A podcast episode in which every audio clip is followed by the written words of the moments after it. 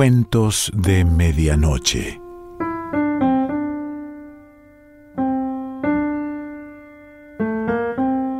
El cuento de hoy se titula La Esfinge sin secreto y pertenece a Oscar Wilde.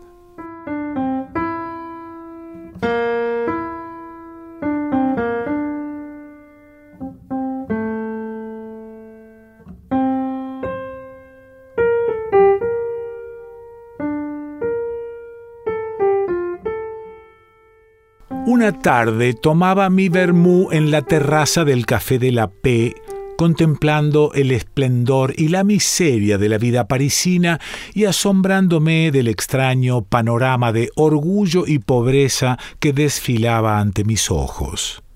Cuando oí que alguien me llamaba, volví la cabeza y vi a Lord Murchison, no nos habíamos vuelto a ver desde nuestra época de estudiantes, hacía casi diez años. Así que me encantó encontrarme de nuevo con él y nos dimos un fuerte apretón de manos. En Oxford habíamos sido grandes amigos. Yo lo había apreciado muchísimo, era tan apuesto, íntegro y divertido Solíamos decir que habría sido el mejor de los compañeros si no hubiese dicho siempre la verdad, pero creo que todos le admirábamos más por su franqueza. Me pareció que estaba muy cambiado, daba la impresión de estar inquieto y desorientado, como si dudara de algo.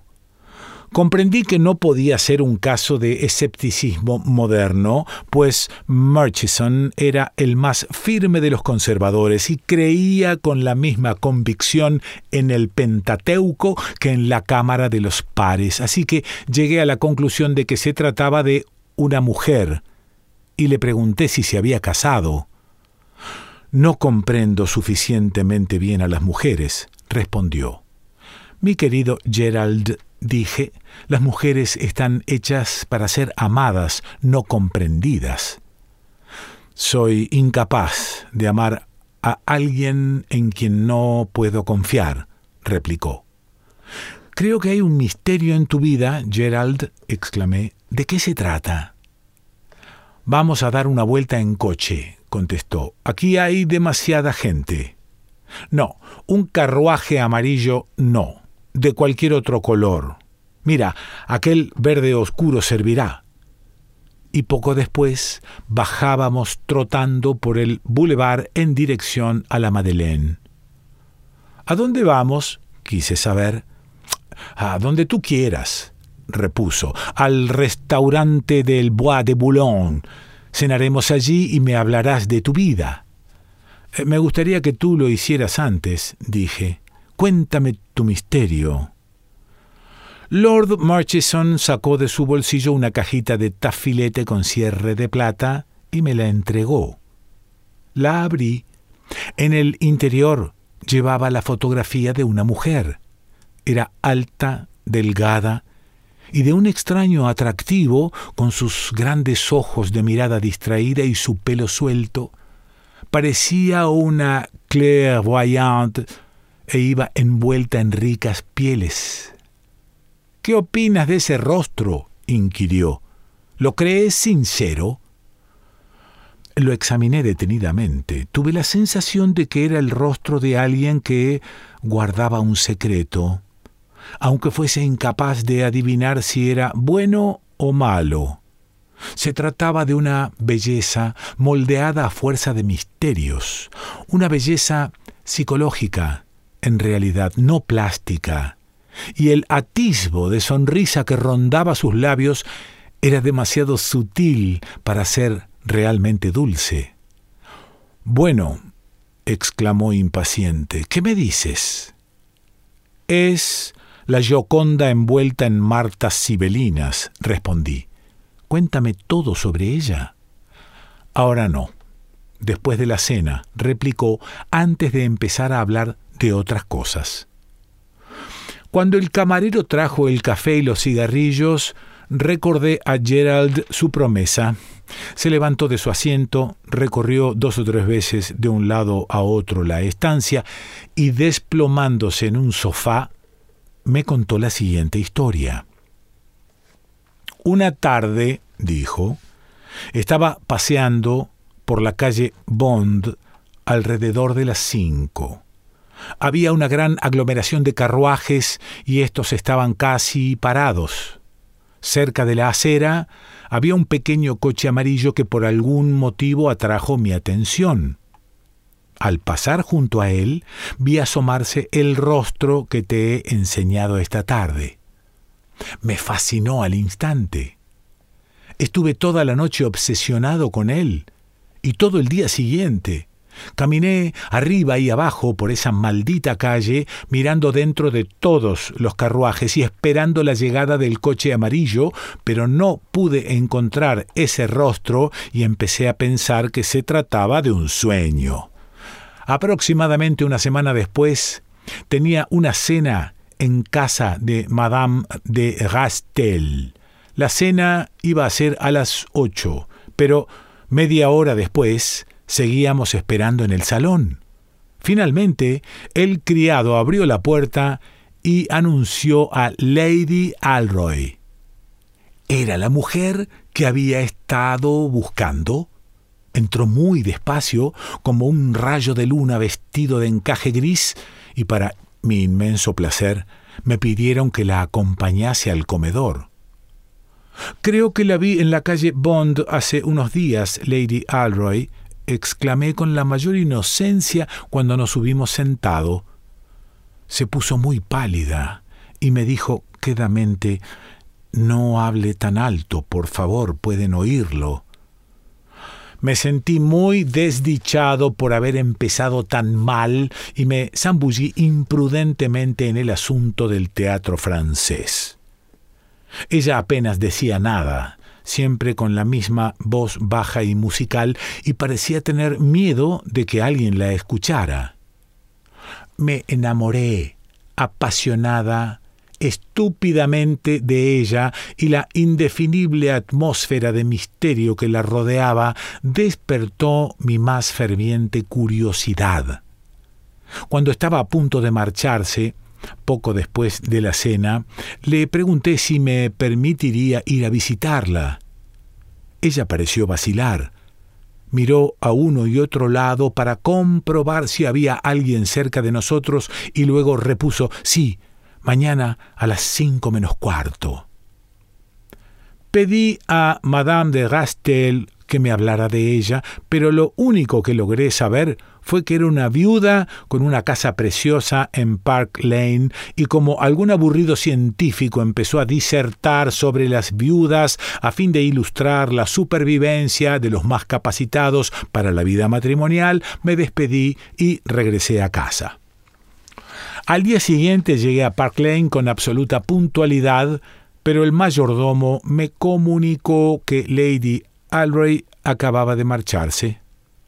Me dirigí al club bastante apesadumbrado y totalmente perplejo, y después de meditarlo con detenimiento, le escribí una carta pidiéndole permiso para intentar visitarla cualquier otra tarde.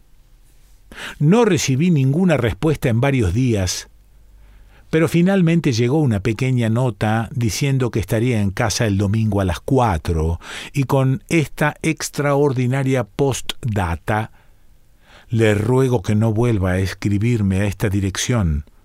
Se lo explicaré cuando lo vea.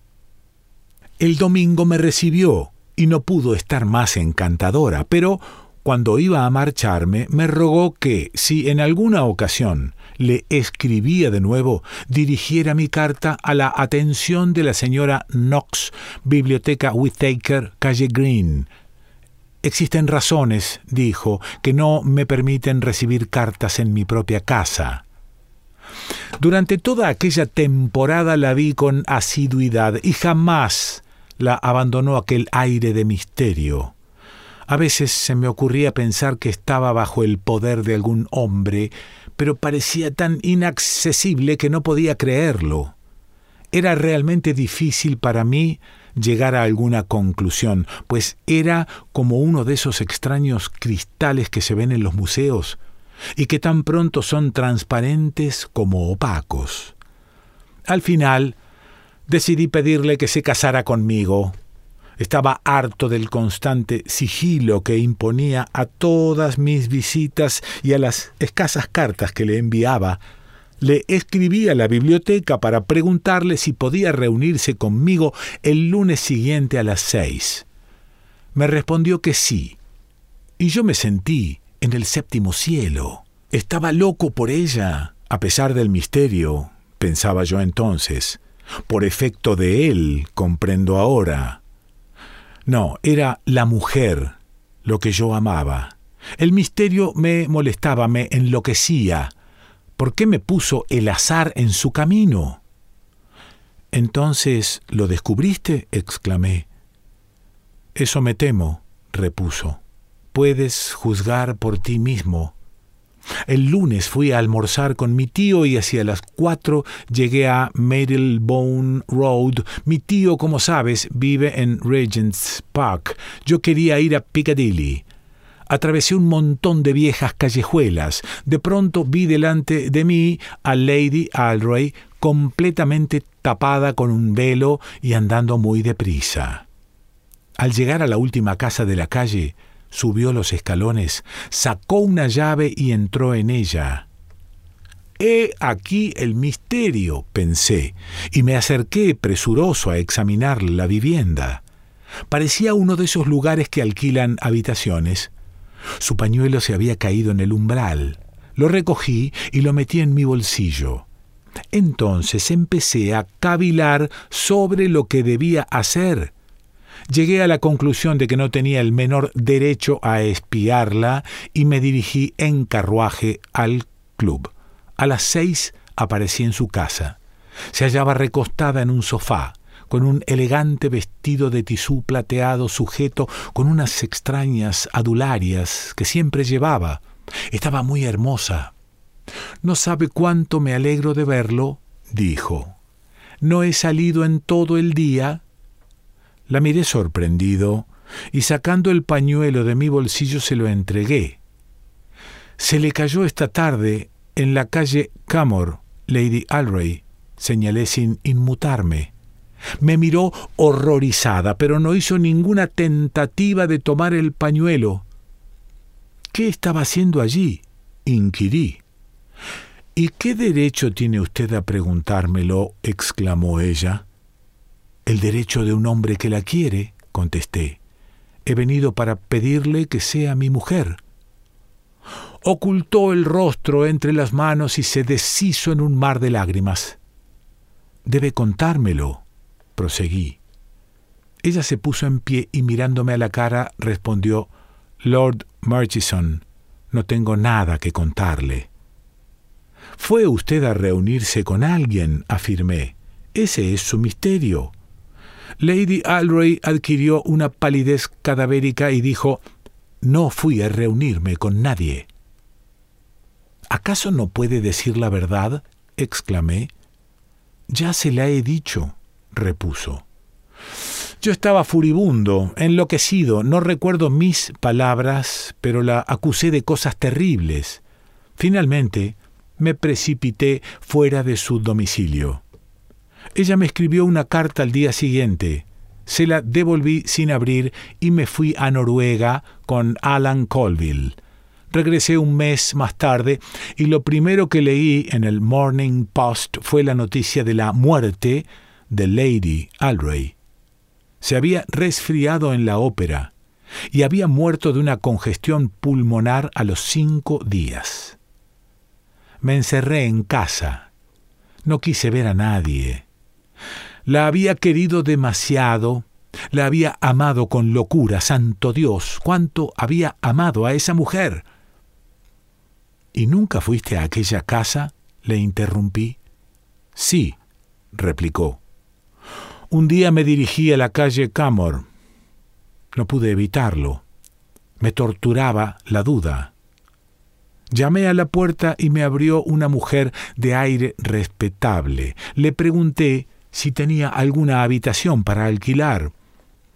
Verá, señor, contestó, en teoría los salones están alquilados, pero como hace tres meses que la señora no viene y que nadie paga la renta, puede usted quedarse con ellos. ¿Es esta su inquilina? quise saber, mostrándole la foto. Sin duda alguna, exclamó. ¿Y cuándo piensa volver, señor? Eh, la señora ha fallecido, repuse. Oh, señor, espero que no sea cierto, dijo la mujer. Era mi mejor inquilina. Me pagaba tres guineas a la semana solo por sentarse en mis salones de vez en cuando. ¿Se reunía con alguien? le pregunté. Pero la mujer me aseguró que no, que siempre llegaba sola y jamás veía a nadie. ¿Y qué diablos hacía? inquirí. Se limitaba a sentarse en el salón, señor, y leía libros. A veces también tomaba el té, respondió ella. No supe qué contestarle, así que le di una libra y me marché. Y bien, ¿qué crees que significaba todo aquello? No pensarás que la mujer decía la verdad. Pues claro que lo pienso. Entonces, ¿por qué acudía allí Lady Alray? Mi querido Oswald, replicó, Lady Alroy era simplemente una mujer obsesionada con el misterio. Alquiló esas habitaciones por el placer de ir allí tapada con su velo, imaginando que era la heroína de una novela. Le encantaban los secretos, pero no era más que una esfinge sin secreto. ¿De veras lo crees? Estoy convencido. Sacó la cajita de tafilete, la abrió y contempló la fotografía. Sigo teniendo mis dudas, exclamó finalmente. Oscar Wilde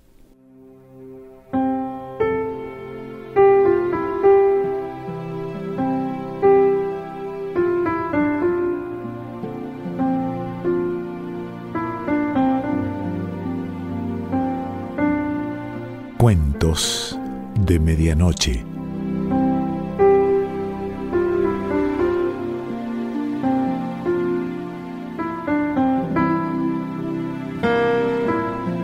Selección Pancho Mondino. Idea y lectura Quique Pessoa.